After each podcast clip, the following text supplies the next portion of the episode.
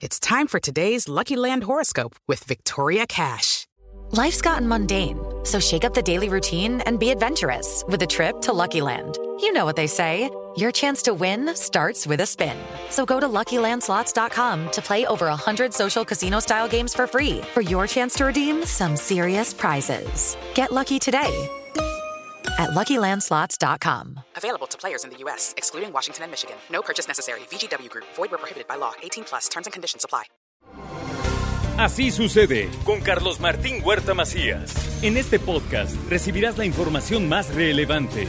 Un servicio de Asir Noticias. Y aquí vamos a nuestro resumen de noticias. Van más de 14 mil juegos de placas canjeados voluntariamente. Esto lo anunció ayer el gobernador del estado, Miguel Barbosa.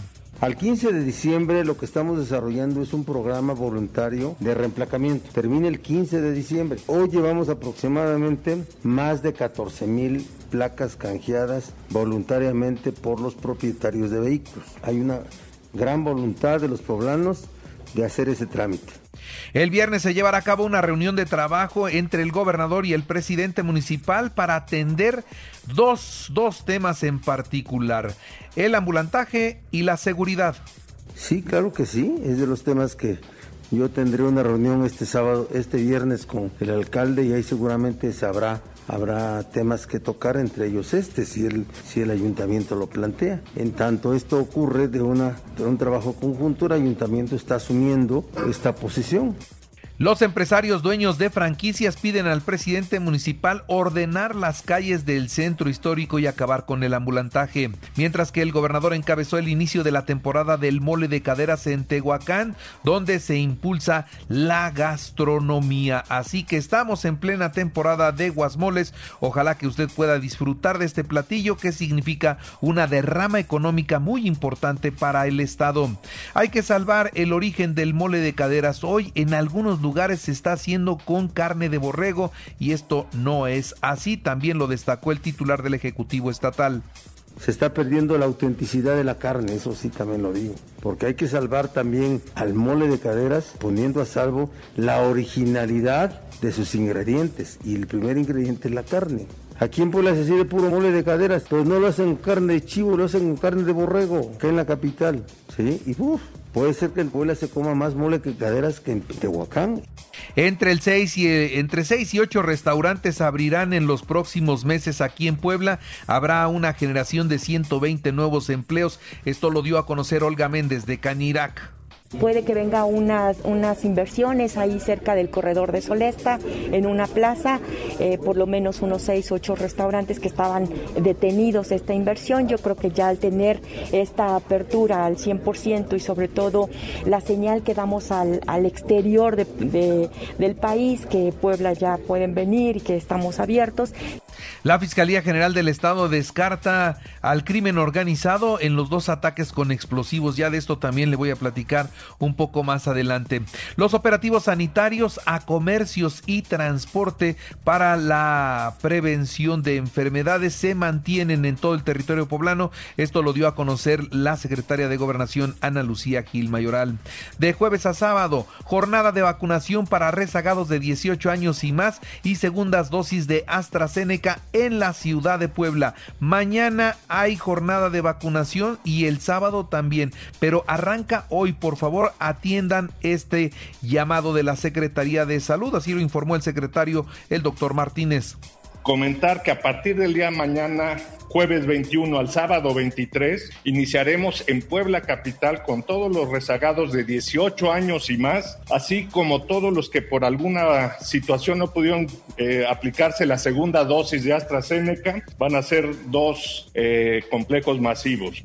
Ahora bien, déjeme decirle a usted que el COVID está a la baja. Ayer solamente tuvimos 142 contagios y 16 muertos. IMSS 118 pacientes, 16 con ventilación asistida asistida, ISTE 28 pacientes, 5 con ventilación asistida, ISTEP 47 pacientes, 9 con ventilación asistida, Hospital Universitario 7 pacientes, no tiene pacientes intubados, el Hospital Militar 9 pacientes, un paciente intubado, los hospitales privados 17 pacientes, 9 con ventilación asistida. Y la relación entre la UAP y el gobierno del estado mejora significativamente y la rectora Lilia Cedillo dice que el gobernador ha sido respetuoso de la autonomía universitaria. Como una persona muy respetuosa de la autonomía universitaria y la relación es recíproca. Hay un gran respeto de parte nuestra también. Las cajas recaudadoras de la tesorería están funcionando en los 17 puntos temporales. Las oficinas centrales permanecen cerradas. Instala el ayuntamiento el comité municipal para el fortalecimiento de las medidas de prevención contra el COVID. Una persona de protección civil para los cientos de miles de negocios, plazas que tenemos en el municipio de Puebla. Es un tema de deber de conciencia social y es un tema también de responsabilidad de los restauranteros, de las empresas, tomar las medidas pertinentes públicas que ya se han conocido, estas que vienen a reforzar de manera específica. Ahí la voz del presidente municipal de Puebla, Eduardo Rivera. Y también le doy a conocer a usted que para exigir una audiencia con el alcalde tras la detención de trabajadores por el robo en el sindicato, ayer hubo una manifestación y bueno, la autoridad instala una mesa de diálogo con ellos, con todos los sindicalizados inconformes para encontrar una solución a este problema. Del 29 de octubre al 2 de noviembre se llevará a cabo el Festival de la Luz y la Vida, en donde en Chignahuapan. Es una tradición hermosa que se continuará ya este año. En la UAP se vive el Día de Muertos como una de las tradiciones más emblemáticas que nos representan en todo el mundo, así lo destaca la rectora Lilia Cedillo. La Fiscalía General del Estado descarta al crimen organizado en los dos ataques con explosivos en la ciudad de Puebla. Pronto vamos a dar a conocer el resultado y ustedes verán cuáles fueron las motivaciones. No necesariamente sí, sí puede usted pensar en que el uso de ese tipo de materiales puede dar lugar a pensar en, en grupos delictivos. No, no es el caso. Son delincuentes comunes y vamos a darles cuenta del resultado. Puebla mantiene una disminución de incidencia en 14 delitos como el secuestro y el robo a transporte. Esto es lo que se confirma por parte de la autoridad. Y cerraron la autopista México-Puebla los pobladores de Xonacatepec, quienes protestaban por un secuestro que resultó una detención. Hoy la autopista está funcionando completamente. En la información nacional, México vive el mejor momento de la pandemia del COVID-19 esto lo dice la Organización Panamericana de la Salud. Y la COFEPRIS alerta sobre la falsificación de algunos inmunodepresores. Aguas con esto porque hay medicamentos chafas. Este medicamento tiene el lote 129B0219 y tiene como fecha de caducidad diciembre del 2023. Este es falso y por lo tanto deben dejarlo de consumir las personas que lo tienen. Por favor, atención con este inmunosupresor que es falso. En otras noticias, en la Cámara de Diputados aprobaron la miscelánea fiscal para el periodo 2022. Con 265 votos a favor y 214 en contra, se envía al Senado de la República para su revisión.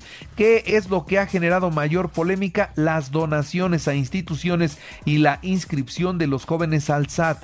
Lo más polémico sin duda, con reglas todos los mexicanos al cumplir la mayoría de edad estarán obligados a darse de alta ante el sistema de administración tributaria. También se modificó pues, eh, la ley del impuesto sobre la renta. Con este dictamen se crea un nuevo régimen simplificado de confianza en el que tributarán todos los pequeños contribuyentes a partir de enero del 2022 y lo que busca el gobierno del presidente de la República es que sean más los mexicanos que paguen sus impuestos y todos los jóvenes a partir de que cumplen 18 años tienen que quedar inscritos en el SAT. Dejaron en la cárcel a Rosario Robles Berlanga, el juez insiste en que hay riesgo de fuga, por lo tanto, a pesar de que sus delitos no obligan la prisión, ella seguirá en Santa Marta, Catitla. Detienen a Luis Alejandro Beristain, apoderado legal de Interjet. Disuelven el cuerpo policial municipal en Guanajuato. ¿Por qué? Estaba infiltrado por el narcotráfico. Solicitan a un juez posponer hasta verano del 2022 el juicio contra Genaro García Luna. La empresa de Carlos Slim confirma el acuerdo reparatorio del tramo elevado de la línea 12 del metro. Alista Estados Unidos la vacunación masiva para menores de 5 a 11 años. En Estados Unidos ya van a vacunar a los niños de 5 a 11 años de edad. Será en consultorios médicos, en farmacias y en las escuelas. Ahí los van a llegar a vacunar. La autoridad sanitaria de los Estados Unidos autoriza el refuerzo de las vacunas Moderna y Johnson Johnson. Ya se pueden poner los refuerzos. El Papa, el Papa Benedicto XVI, Papa emérito, se dice preparado para morir. Eh, después de la muerte de su mejor amigo, dijo que muy pronto se reunirán en el más allá. Y una mujer dio a luz a su primer hijo a los 70 años y causa polémica entre los médicos. Su esposo tiene 75. La pareja estuvo buscando un hijo desde hace 45 años. Finalmente se le hizo. En los deportes, Tigres 3-0 a Pachuca, Pumas 2-1 a León, Toluca 1-1 con Necaxa y Tijuana 0-0 con Chivas. Barcelona 1-0 a Dinamo de Kiev en su primera victoria de la Champions. El Manchester United 3-2 al Atalanta, Bayern Múnich 4-0 a Benfica y Juventus 1-0 a Zenit de San Petersburgo. Los Bravos en el béisbol de las grandes ligas, los Bravos apalearon 9-2 a los Dodgers y están a un triunfo de la Serie Mundial. Julio César Urias tuvo un partido fatal, le cargaron a él lamentablemente la derrota. Y también en la Liga Americana, Astros venció 9-1 a Medias Rojas de Boston y toman ventaja en la serie de la Liga Americana. En el fútbol americano, los Broncos de Denver visitan a los Browns de Cleveland a las 7:20 en el arranque de la semana 7 de la NFL. Y recuerde que así sucede está en iHeartRadio y ahora puede escuchar a toda hora y en cualquier dispositivo móvil o computadora nuestro podcast con el resumen de noticias, colaboraciones y entrevistas. Es muy fácil, entra a la aplicación de iHeartRadio, selecciona el apartado de podcast, elige noticias y ahí encontrarás la portada de Así Así sucede con Carlos Martín Huerta Macías. La información más relevante ahora en podcast. Sigue disfrutando de iHeartRadio.